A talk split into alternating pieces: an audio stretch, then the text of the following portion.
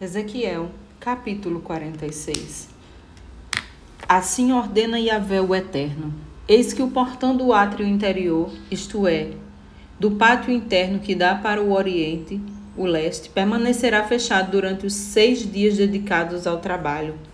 Mas no dia do Shabá, sábado, e no dia da lua nova será aberto. O príncipe Caminhando no pátio externo, entrará pelo pórtico da entrada e ficará junto ao batente. Enquanto isso, os sacerdotes ficarão sacrificarão, os sacerdotes sacrificarão os holocaustos e as ofertas de paz e comunhão. Então, o rei deverá prestar seu culto e adoração ao Senhor. Depois deste ritual, sairá para o portão, ficará aberto até o pôr do sol. Então o povo da terra adorará diante de Yahvé a entrada do mesmo portão em todos os shabás, sábados e dias de lua nova.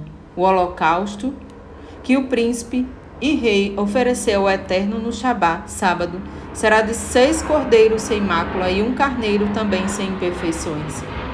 E a oferta de cereais entregue junto o carneiro será de uma efá, arroba, e uma oferta de cereais com os cordeiros será espontânea, de quatro, de quanto ele desejar dar, mais um rim, galão de azeite, para cada efá de cereal. No dia da lua nova, ele oferecerá um novilho, seis cordeiros e um carneiro, todos sem defeito.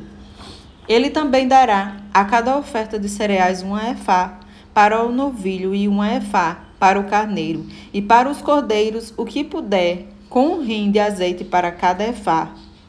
Quando o rei voltar do seu culto, entrará pela passagem do pórtico do portão e sairá pelo mesmo caminho que entrou. Quando o povo da terra vier à presença de Yahvé nas ocasiões prescritas, isto é, nas festas fixas, todo aquele que entrar pelo portão norte para cultuar ao Senhor sairá pelo portão sul, e todo aquele que entrar pelo portão sul sairá pelo portão norte. Nem uma pessoa voltará pela passagem da porta pela qual entrou, mas todos deverão sair pelo portão oposto. O príncipe e rei deverá estar entre eles, adentrando quando as pessoas do povo entrarem e saindo quando eles saírem. Nas celebrações, inclusive as fixas, a oferta de cereais será de uma efá com um novilho, uma efá com um carneiro e com os cordeiros, quanto se desejar dar. Mais um rim de azeite para cada efá. Quando o príncipe fornecer uma oferta voluntária a Yahvé, seja holocausto, seja oferta de paz e comunhão, o portão que dá para o oriente, a leste, será aberto ao rei.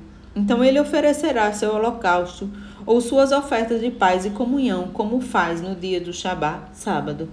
Então, deixará o recinto e, logo depois de haver saído, o portão se fechará e será trancado novamente. Todos os dias providenciarás um cordeiro, de um ano sem defeito, como holocausto diante de Yahvé, o Senhor.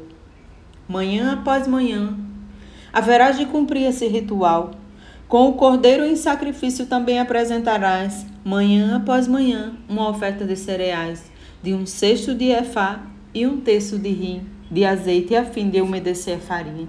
A dedicação desta oferta de cereais será feita em obediência a uma determinação eterna.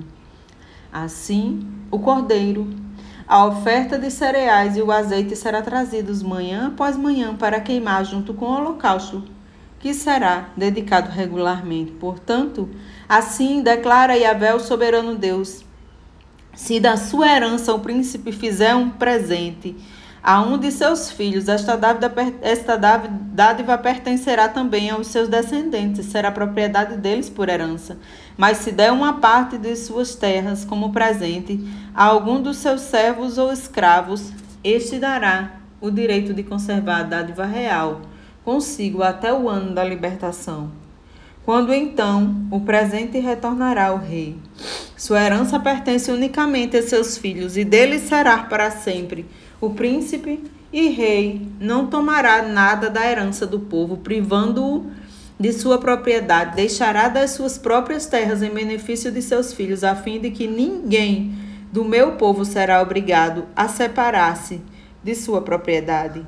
Então, aquele homem me conduziu pela entrada que ficava ao lado do portão, nas câmaras santificadas aos sacerdotes que estavam voltadas na direção do oriente para o norte, e ali, na parte de trás, havia um local na direção do ocidente a oeste. E ele me explicou: Este é o lugar onde os sacerdotes cozinharão a carne oferecida como sacrifício, para tirar pecados e a oferta pelas culpas, e onde assarão os cereais, as ofertas de farinha.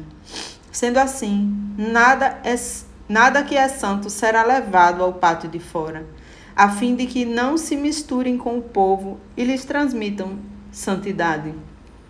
Então, aquele homem que me levou para fora, ao átrio exterior, o pátio externo, e me fez passar por seus quatro cantos, e em cada canto do pátio havia outro pátio, eram, pois, átrios pequenos e fechados, com 20 metros de comprimento e 15 metros de largura. Os pátios dos quatro cantos tinham a mesma medida, em torno de cada um dos quatro átrios. Pelo lado de dentro havia uma saliência de pedra, com lugares para cozinhar, construídos em toda a sua volta debaixo da saliência. E ele me esclareceu, dizendo: Estas são as cozinhas onde aqueles que ministram no templo poderão preparar os sacrifícios que o povo oferece.